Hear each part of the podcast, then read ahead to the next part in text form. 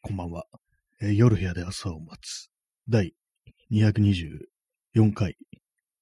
スタートです。と言っても、まあ、まだ誰も来てないですけども、まあ、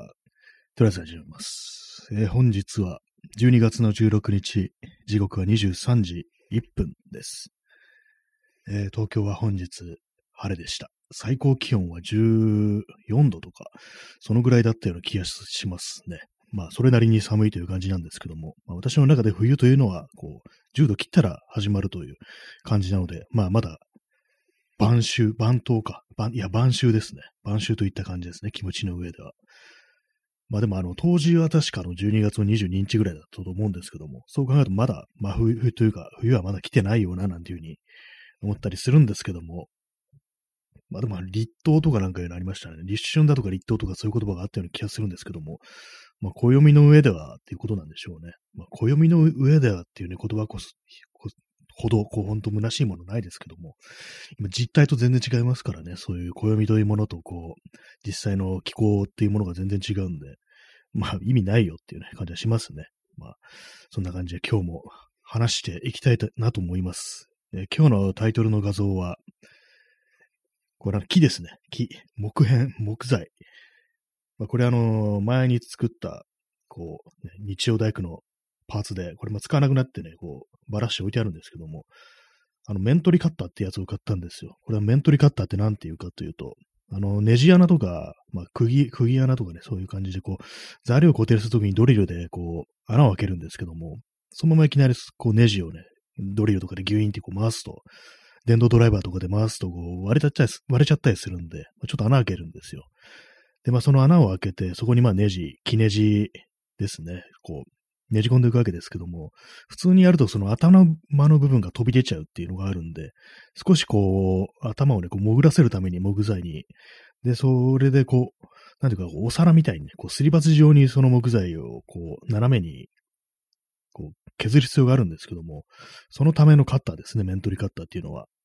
要はちゃんとネジの頭が埋まるように、もう木を削るっていうね、まあ、それドリルにつけて使うんですけども、そういうものなんですけども、まあ、それを買ったという、買っても試したというね、まあ、その形跡で、形跡なんですけども、まあ、ちょっと一回しか別に、こう、使ってないし、本番じゃないんであれなんですけども、まあ、ちゃんと一度、ちゃんとその削れるなということが分かって安心したという感じです。結構この面取りってやつは割とその、DIY やってると結構その悩みどころで、なんかわざわざ他に面取りカッターね、買ってやらなくても、ちょっとあの太めのドリルとかで、こう適当にこう、ちょっとだけね、浅く、こう削削って、まあ穴開ける手前の感じで止めて、こう、削れば、まあそれでいいだろうって感じなんですけども、まあそうするとあのちょっと仕上がりが、こぶね、不格好になるんですよね。ちょっとあの端っことか少しささくれだったり割れちゃったりするんで、まあそういうのもあるんで、こう、改めて今回、面取りカッターというものを買ってみたというわけなんですね。まあ、それだけなんですけども、他にまあ、あの、ネタがない、取るものがないということで、こ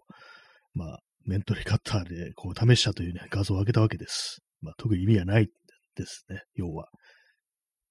で、他にちょっと今買おうと思ってるものがあって、それはあの、NT ドレッサーっていうね、なんだそれって感じですけども、これはあの、まあ、ヤスリなんですよ。普通のヤスリなんですけども、まあ、いろんなもの削れるらしくって、まあ、アルミみたいな、こう、柔らかい金属だとか、まあ、あとは木材だとかって感じなんですけども、要はあの、グリップみたいなのがあって、そこに、こう、金属でできた、こう、ヤスリみたいなものがね、鉄鋼ヤスリとか木工ヤスリとかいろいろありますけども、紙や、紙とかだとね、なんかあれですけども、それがあの、なんかちゃんと金属でできてる、こう、ヤスリってものがついてて、まあ、より効率よく削れるっていう、そういうものなんですね。まあ、それなんか、こう、たまたまそういろいろその DIY 情報とか見てたら、その情報があって、これなんかすごい長く使えるっていうことらしく、まあ、紙やすりなんてものはすぐね、破けちゃったり、こう、目がなくなったりして、こう、捨て、使い捨てですけども、もちろん。それと違って、こう、結構長く使えると、もう年単位で、こう、使えるってことなんで、まあ、これはいいなと思って。で、まあ、結構粗めのやつがあって、私いつもその木をね、切った後、よくこの薄でもあの、まっすぐ切れなくてまた曲がっちゃったみたいな、そういう話よくしてますけども、そういう時、その、断面を修正するのに、まっすぐこう、また削り直すっていうね、ことをしなきゃいけないんですけども、それをやるのにこう、非常にこう楽になるかななんてことを思って、ちょっとその NT ドレッサーっていうものを買おうかななんていうふうに思ってるところです。今さっきあの、ヨドバシオンラインでカートの中に入れたというね、まあそういうところなんですけども、なんか最近は物をね、買ってなんかあんまこう盛り上がるってことやってないんですけども、なんか、あ、これ欲しいもん手入ったみたいな感じで、こう気分が上がるっていうことが、もうなんかもうずっとないんですけども、なんかこの NT ドレッサーというもののこう、ね、いろいろ動画とかでね、こう、使ってみましたみたいなのあったりしちゃうんですけども、それ見てたらなんかこう盛り上がってきて、なんかほんのね、なんかこう、800円ぐらいのものでなんでこんな盛り上がってんだ自分はみたいなね、ことを思ってるんですけども、ちょっとね、そのどのぐらい削れるんだろうっていうのは楽しみですね。やっぱこう、まっすぐ切れなくて修正しなきゃいけないっていうのは、結構ね、本当頭をね、悩ませてたところで、結構その、DIY に手をつけるのが嫌だなレベルで、なんかこう、ね、うまくいかなかったんですよね。なんかそれがある程度解消されるかなと思うと、ちょっと気分が上がってくるなんていうね、そんな感じなんですよね。でも結構その、ノコギリで、手のこで、こう、木材をちゃんとまっすぐ切るっていうのは、あの、プロでもやっぱ難しいっていうことらしくって、さっき YouTube で見てた動画とか、まあそういう職人さんみたいな、ね、家具職人っぽい人がなんかこうやってたんですけども、やっぱりね、曲がってるんですよね。なんかそれ見て安心しましたね。なんか自分がなんかこう下手くそでそういう風になってるんじゃないっていうことが分かって、やっぱこう、プロのね、職人でも本当にこう、あれなんですね。何かしらの道具とかね、まあ、いわゆるジグってやつですよね。治る道具と書いてジグっていうのがあるんですけども、そういうものを使わないと、やっぱ曲がっちゃうっていうのはね、例えば当たり前のことらしいんで、まあ、やっぱりそれは、ここからやっぱ道具なんだなっていうふうに、ちょっと思い直したというところです。今まではなんかこう自分のテクニックみたいなものをね、磨けばなんか何とかなるんじゃないかみたいな、そういう感じで思ったんですけども、どうもプロでもそうだっていうことは、まあ、あもう諦めがついたということで、まあ、ちょっと道具に頼るぞっていうことで、少しスッキリしたなんていうね、そんなことを思ったという話でございました。ではい、ここまであの DIY とか天気の話でもうすでに7分半というね、感じでこうお送りしてまいりましたけども、え今日のタイトルですけども、認知の歪み100連発っていうね、まあ、これ100連発もないですよ、もちろん。まあ、認知の歪み100連発となるとね、かなりの現実歪曲空間だななんていうふうに思うんですけども、まあ、要はその実際に起きてるまあ現実と違ってなんか自分のね、こう頭で認識するというね、ことで、まあ、よくいろいろあることだと思うんですけども、まあ、いろいろなんかがでも生きててね、皆さんもそうですけど、私もそうですけども、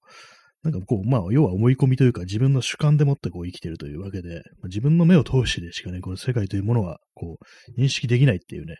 まあ、感じだと思うんですけども、結構これいうのが、そういうなんかこう、偏りみたいなものが他人を巻き込んだりとか、まあ、ある時にはこう、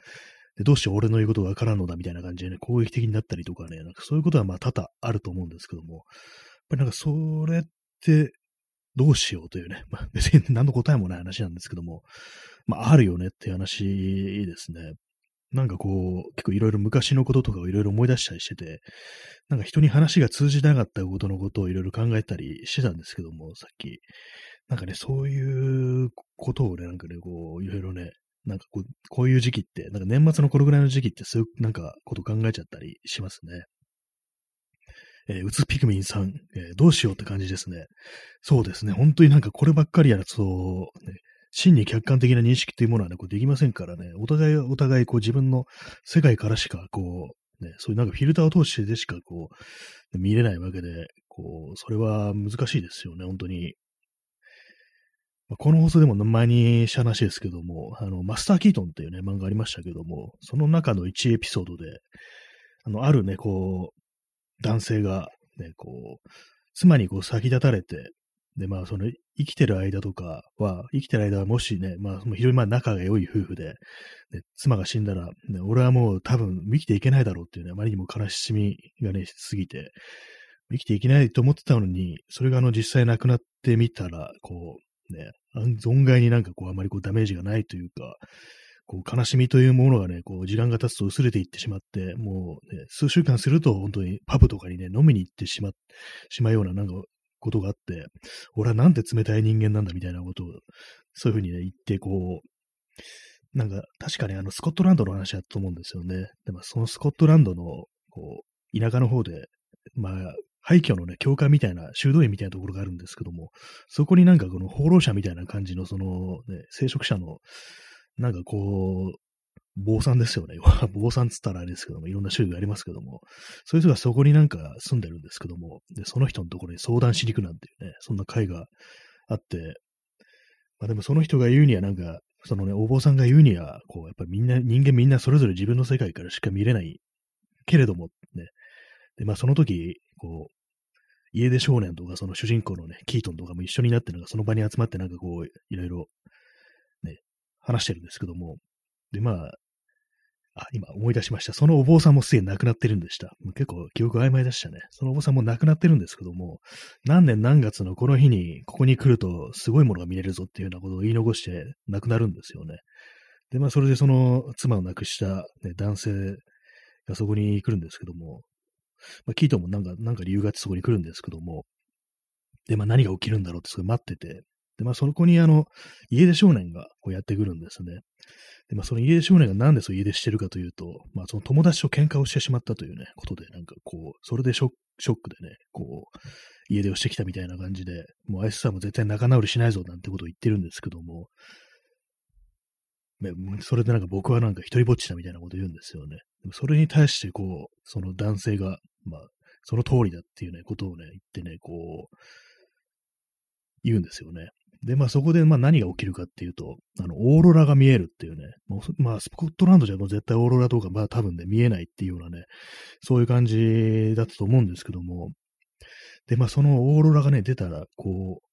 そのね、廃墟の、修道院の廃墟の周りに、こう、動物がなんかブワーって集まってきてね、こう、それこそウサギだとか、鳥だとかね、もうその犬猫みたいなもので集まってきてて、我々は確かにこう、全然こう違うね、世界に生きてて、そういうふうに同じ現実を認識することはできないけど、今ね、見てるものはね、こう、同じものだよっていう、なんかそんな終わり方だったような気がするんですけども、なんかあんまりこう認知の読みとはあんま関係ないかもしれないですけども、まあでもまあ、基本まあ全然こう、一致しないもんだと思ってね、生きていれば、そんなにこう、トラブルみたいなものは起きないというか、こう自分の見てるものがね、こう他人からも見えてるっていうようなことはね、思わない方がやっぱいいかもしれないですね。えー、チャンツさん、ふむふむ、ありがとうございます。いいですね。これメガネで出産の青い髪の、ね、おそらく男性かもしれないですけども、ふむふむというね、ありがとうございます。えー、うつピグミンさん、今日もだいぶオーロラが見えますね。そうですね。この、ある意味この放送もなんていうかね、そういう感じでこう、オーロラを見ながらなんかみんなが集まってるなんていう、そんな感じの放送になれ、なったらな、んていうことは思うんですけども、ね、今日はあのー、あれですね、オーロラがだいぶ見えてますね。そしてあの、数日前、あの、双子座流星群だったかな。双子座流星群っていうのがあって、それあの、私ちょっと夜中少し外出てね、見てみたんですけども、まあ無理かなと思ってたんですけども、結構粘って、30、3、40分ぐらいその外でね、もう突っ立って結構寒かったんですけども、ずっと上見てたら、2、3見えましたね。2、3っていうか2つ見えましたね。そしてあの視界の端っこに、あれなんか流れ星っぽいなっていうようなのが4、5個見えて、やっぱ頑張ればそれなりにこう見えるなっていうことはね、ちょっと思って、でも本当になんか流星なんか見たの、どんね、すごい久々だななんていうふうに思いましたね。たびたびなんかこう流星群ってね、こうニュースになったりして、今日は見えますよみたいなこと言われるんですけども、まあ、見えた試しがないっていうね、ことありますけども、本当に久々に流れ星というものを見たというね、話でした。そして流れ星といえばね、この思い出すのが、あの、ジョン・ウー、ね、昔の香港映画で、ジョン・ウー監督の男たちのバンカ2というね、映画で、それはあの主演がチョウ・ユンファで、あとレスリー・チャンもね、そうなんですけども、そのチョウ・ユンファとレスリー・チャンが、こう、その夜夜中にね、その流れ星をね、見るシーンがあるんですよ。で、まあその時にね、そのレスリー・チャンが、こう、流れ星を見て、あ、流れ星だっつって、二人で流れ星を見るってことはすごい不吉なことだぞっていうふうになんか言うんですね、そのトライリュ・チョウ・ユンファに。でもなんか香港ではどうやらその不吉なものらしいですね、その流れ星っていうのは。まあその時二人、二人で見るもの、時が、こう、特にこう不吉なのか何なのかわかんないですけども、結構なんか日本とかではその、まあ、幸運みたいなね、その流れ星にこう願い事をするなんていうね、まあ多分西洋もそうだと思うんですけども、もしかしたらその、アジアの地域によってはこう、流れ星っていうのは非常に不吉なことであるっていうね、そういうような地域もあるのかなというふうに思うんですけども、まあ、結局、まあネタバレするとその後レスリーちゃんは死ぬんですよね。そういうような感じがあって、なんかいろいろありますよね。なんか虹とかも確か、あの、あんま良くない兆候であるなんていう、ね、強調であるなんていうことをね、言う地域もあったような気がするんですよね。この国によってその辺の感覚全然違うんで、なんかこう自分たちのこう感覚でもってこう捉えてると全然ね、こう反対のあれだったりするなんていうことがまああるというようなね、ことらしいですね。ちょっとお茶を飲みます。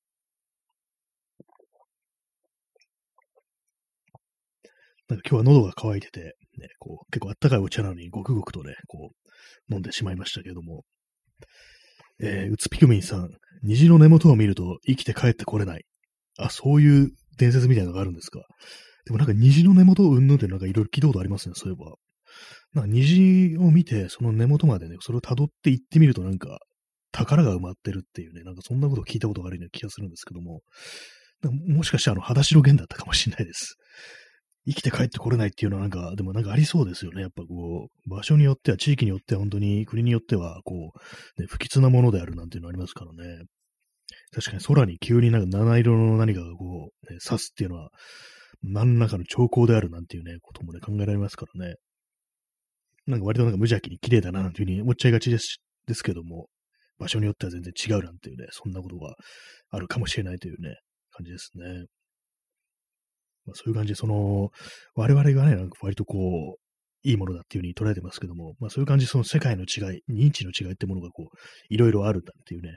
感じなんですけども、まあその認知の歪みというものに厄介なのは、こう、やっぱりこう他人が、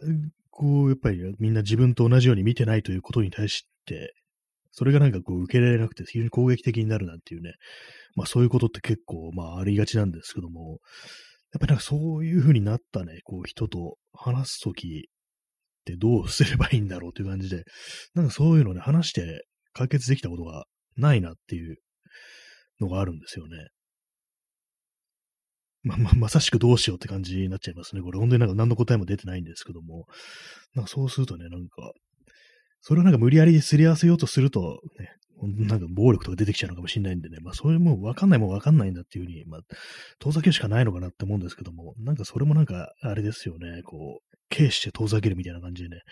なんかあれなんですけども、まあ結局のところ、まあ要はどうしたらいいかは分からないというね、非常になんか答えのない話をね、こうしちゃってますけども、そういうものをタイトルにしちゃってますけども、分からんというね、話ですね。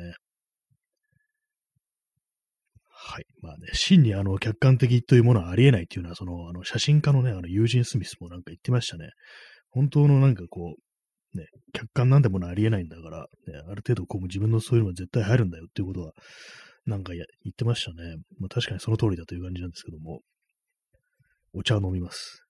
このお茶は本当にお茶なんだろうかっていうね、これ私から見たらこのお茶に見えますけど、皆さんからまあ、って言うとね、キリがないですからね。ちょっと頭おかしくなってきそうなんですよ。こういうことはやめましょうっていう、感じですね。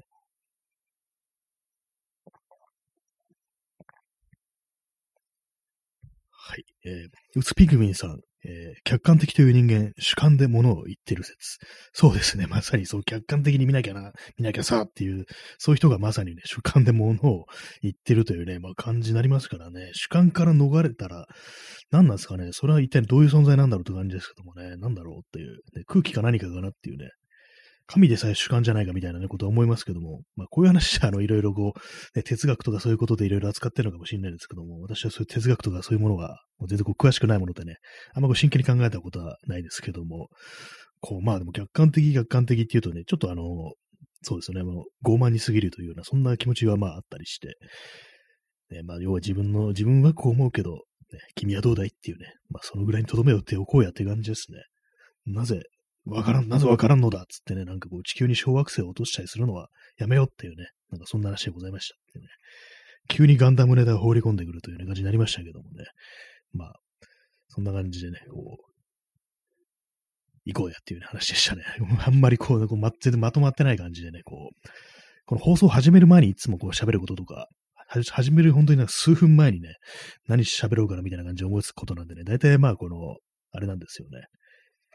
まとまってないんですよね。一切まとまってないんですよね。本当によっぽどのことでもない限り、よっぽど普段からずっと考えてるようなことでもない限り、急になんかこういうこと言ってもね、大体わけのわかんないことになりますからね。まあ、でもまあわけのわからない時代ですから、こう、わけのわかんない放送でいいんだよっていうね、まあ、そんぐらいのなんか、大雑把な気持ちでいるというね、そんな感じの、まあ、気軽な放送でしたね。まあ、そういう感じでも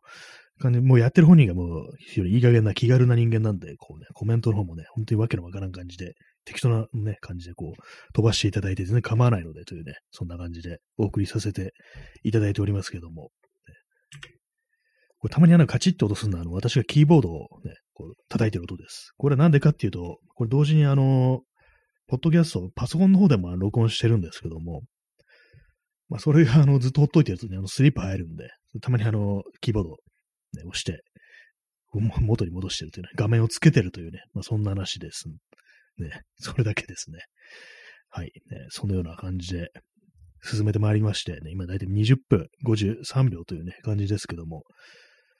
もう、もうあれですね、話すことがなくなってしまいましたね。結構あの、あれなんですよね。また滞ってます、あの DIY。あの、昔の、大昔のね、カメラのレンズを使っ今のデジタルカメラで使おうっていう感じで、こう、いろいろ試してる DIY をね、こう、が、こう、滞ってて、材料はね、なんか揃ってるんですけども、それをいかに組んでいくかっていうことが全然見えてこなくって、そうなんですね。特にあの、カメラと、その、レンズをつなぐ部分のね、間の部分ですね。なんかそこをいかにこう設計するか、ね、こう強度を保ったまんま、こう、あんまりこうね、かさばらない感じに仕上げるにはどうしたらいいのかっていうのが、いまいちよく、ね、こう、わかんなくって、どうしても作ってるとこう大ぶりな感じになって、こう持ち運ぶのとか大変になるっていうね、感じになっちゃうんですよね。なんかそれがなんかこう、いまいち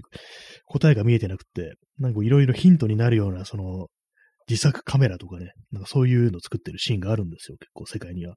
そういうのとか参考に見てるんですけども、なかなかこう、ちゃんとした形ってものが見えてこない、そんな感じなんでね、ちょっとあの、頓挫してしまってますね。本当になんか結構ね、年内にやりたいことってね、いろいろあるはずなんですけども、だからもうここで詰まってる場合じゃないぞっていう感じなんですけども、結構ね、もう16日ですからね、もうあと2週間で、こう、今年が終わってしまうではないかっていうね、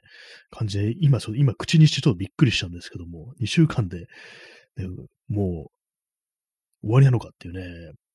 もうみんな死んじゃうんだっていうね、感じで生きてるんですけども、どうしようって感じですね。なんか今年、あれ、年内に終わらせるぞってね、思ってたことがいろいろあるんですけども、まず一つにその、あの、DIY, DIY ですよね、レンズとか、まあそういうのとか、あとなんかジンを作るとかね、なんかそういうなんか崇高な目的があったのに、一切進んでないっていう感じですね。えー、うつピクミンさん。この時期になると来年やればよいという言い訳がつけるようになりますね。なりますよね。あ、そうですね。もうここまで来たんだから、もうね、いいでしょっていう感じで、も来年だからっていうね、来年もう霧のいいとこから始めようっていう、そういう感覚ってやっぱちょっとね、言い訳としてね、なっちゃいますね。